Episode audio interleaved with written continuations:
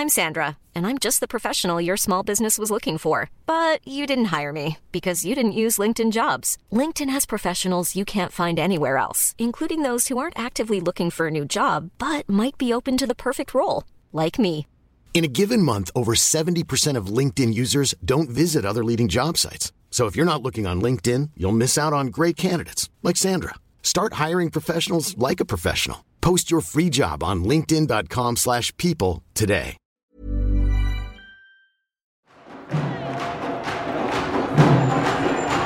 Bonjour et bienvenue dans ce nouvel épisode de Crampon Maudit, épisode numéro 5, dans lequel il sera question de la Coupe du Monde 1978 en Argentine. Au programme, vous y trouverez deux dictateurs sud-américains, l'ancien cacique de la FIFA Joao Vlange, un secrétaire d'État américain, le cartel de Cali aussi, on les oublie pas, et un match décisif. Ce match décisif, c'est la victoire 6-0 de l'Argentine face au Pérou qui arrive à traîner derrière elle toutes les dérives latino-américaines de son époque. Crampon maudit. Retour sur quelques-uns des héros oubliés de la Coupe du Monde.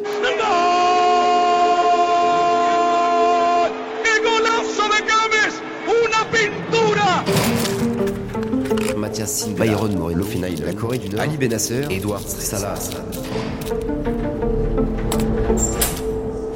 Crampon maudit. Épisode 5 L'ombre du Condor. Une histoire racontée par Florent Torchu avec la voix de Félix Moati.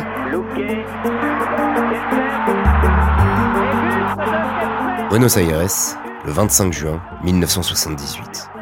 Pendant que dans l'enceinte de l'ESMA, l'Escuela de la Mecánica de la Armada, les opposants politiques se font torturer comme d'habitude, le stade monumental, situé six pâtés de maisons plus loin, est enseveli sous le tourbillon des papelitos qui descendent des tribunes jusque sur la pelouse.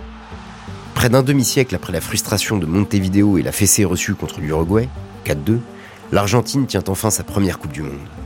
Une victoire pour Menotti, Kempes et compagnie, mais surtout un triomphe pour Jorge Rafael Videla, le président de la junte militaire qui a pris le pouvoir deux ans auparavant. Oubliez les menaces de boycott venues du vieux continent, les critiques de la presse internationale et des associations de droits de l'homme. L'Argentine savoure son succès dans la populaire. Et elle le savoure d'autant plus qu'elle a eu sacrément chaud.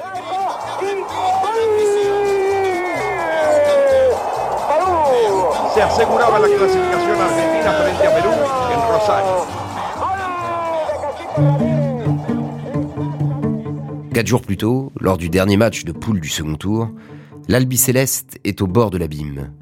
Elle doit absolument battre le Pérou par plus de 4 buts d'écart, sous peine de voir le Brésil lui souffler sa finale. Heureusement pour tout le monde, les hommes de Menotti ne feront qu'une bouchée des Incas. 6-0. Trop facile? Plus de 44 ans plus tard, la question continue de se poser. Et si l'Argentine avait purement et simplement acheté le Pérou? Lors des demi-finales, il va s'arranger pour que l'équipe argentine gagne avec plus de 4 buts d'écart contre le Pérou. C'est l'équipe surprise de cette Coupe du Monde. Elle a remporté la Copa América trois ans auparavant. Elle est très très forte. Le premier coup de couteau dans l'histoire officielle est administré quelques heures à peine après le match. À son arrivée à Lima, Marcos Calderón, l'entraîneur du Pérou, peste contre les journalistes venus accueillir l'équipe à l'aéroport en accusant l'arbitre de ne pas les avoir lâchés durant tout le match. L'arbitre, c'est le français Robert Wurtz. Depuis le Klimbar, petite commune d'Alsace où il coule sa retraite, l'homme en noir nie avoir été approché dans le vestiaire avant le match, comme cela a pu être dit. Pour lui, il conviendrait plutôt de se demander pourquoi les matchs de l'Argentine se déroulaient le soir, car l'Argentine savait exactement combien de buts elle devait marquer pour disputer la finale. Il y avait une dictature du général, le général Jorge Rafael Videla. Je ne l'ai qu'entrevu une fois lors d'une réception générale qui avait eu lieu le soir de la finale. Huit ans après le match, c'est au tour de l'attaquant péruvien Juan Carlos Oblitas de donner sa version des faits.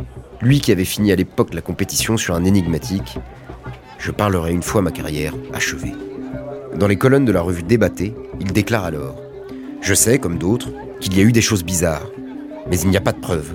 Ricardo Gotta, auteur de Fuimos Campeones, Nous fûmes champions, une enquête de longue haleine sur ce match aux éternelles prolongations, a rencontré Oblitas en 2006 à Buenos Aires. À l'époque, il a réussi à obtenir plus de détails. L'attaquant péruvien lui déclare alors Je me souviens de la visite d'avant-match, de voir ces types à côté de moi. Le Pérou a dominé d'entrée de jeu. Mais après le deuxième but argentin, nous sommes restés inexplicablement paralysés. Ces types en question, ce sont d'un côté le dictateur Jorge Videla, cerveau du coup d'État militaire qui a porté les forces armées au pouvoir en Argentine entre 1976 et 1983. Il est le symbole de toutes les violences liées au régime. Torture, assassinat, vol d'enfants. Et de l'autre, on trouve l'ancien secrétaire d'État américain Henry Kissinger, dont l'ombre plane sur une bonne part de ce qui s'est fait de sanglant en Amérique du Sud dans les années 70. Ricardo Gota affirme également que plusieurs joueurs péruviens lui ont confié que Videla et Kissinger étaient entrés dans le vestiaire quelques minutes avant le début de la rencontre, afin de les intimider. Le discours du dictateur à la moustache et au regard perçant est bref. Il évoque la fraternité entre les peuples d'Amérique latine et la solidarité dans de nombreux intérêts communs. Il incite, ni plus ni moins, les Péruviens à se coucher sans faire d'histoire. Cette thèse d'un arrangement politique refait surface en février 2012. Ce mois-là, le juge argentin Norberto Iarbide révèle au grand jour le témoignage de Gennaro Ledesma Isquieta, un opposant au régime militaire péruvien. Dans ses déclarations inédites, Isquieta, devenu depuis sénateur, assure que le président péruvien aurait offert sur un plateau à l'Argentine la défaite de son pays lors de ce fameux match de Coupe du Monde.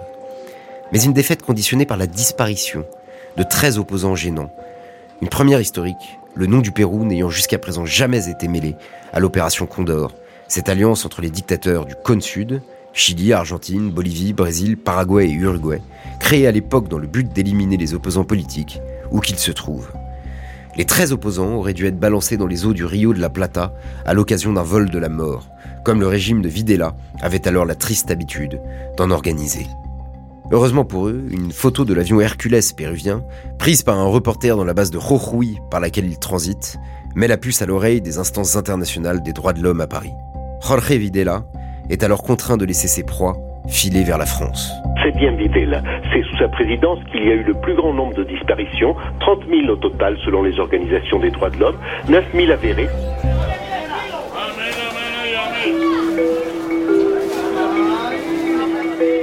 En 2007, une nouvelle thèse est avancée. Les joueurs péruviens auraient été purement et simplement achetés. Et par rien moins que les narcos colombiens. C'est Fernando Rodriguez Mondragon, fils de Gilberto Rodriguez Orejuela, l'ancien chef du cartel de Cali, qui l'écrit noir sur blanc dans son autobiographie. Il précise même que son oncle Miguel avait été contacté par des personnes du gouvernement argentin et que le Pérou devait perdre absolument par une grande différence de but pour faciliter l'élimination du Brésil et l'accès en finale de l'Argentine. À quel prix? Près de 200 millions de dollars, selon le fils du mafieux. Bien qu'aucun lien n'ait jamais été ouvertement établi entre ce match et l'organisation mafieuse, et qu'on puisse s'interroger sur l'intérêt qu'il peut y avoir à passer par des Colombiens pour acheter des Péruviens, le doute demeure. Le doute aussi sur l'identité des joueurs qui auraient pu être achetés.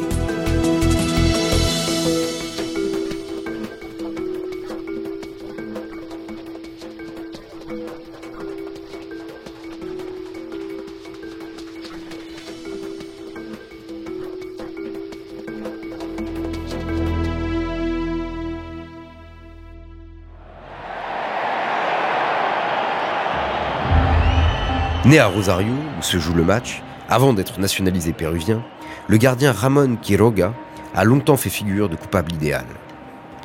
Durant les heures précédant le match, plusieurs de ses partenaires avaient d'ailleurs milité pour qu'il soit écarté, sous prétexte qu'il aurait pu recevoir des menaces, sa famille vivant encore à Rosario. Quiroga avait rétorqué dans la presse qu'il jouerait comme si les joueurs de Menotti étaient japonais, français ou chinois. Une des vedettes du match devrait être le gardien de but du Pérou, Quiroga, qui est argentin d'origine, naturalisé péruvien pour les besoins de la Coupe du Monde et qui, tenez-vous bien, est de Rosario. Il a joué pendant plus de 10 ans au club de Rosario. C'est un peu l'enfant du pays, mais il joue contre ses anciens coéquipiers. En 1998 d'ailleurs, Quiroga fait plus que clamer son innocence. Il déclare au quotidien argentin La Nación qu'il suspecte plusieurs de ses compagnons. Il rappelle par exemple que Roberto Rojas, qui ne jouait jamais, était sur la pelouse ce jour-là.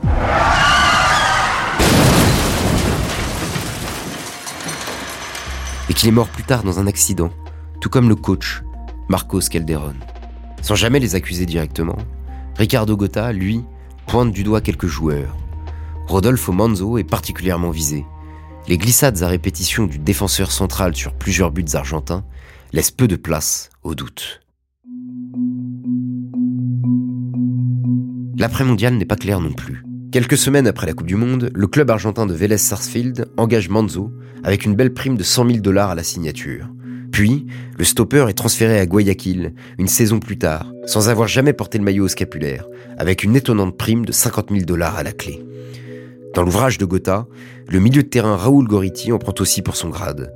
L'auteur rappelle que le joueur qui dispute alors ses toutes premières minutes dans ce mondial perd grossièrement la balle au milieu de terrain sur le dernier but.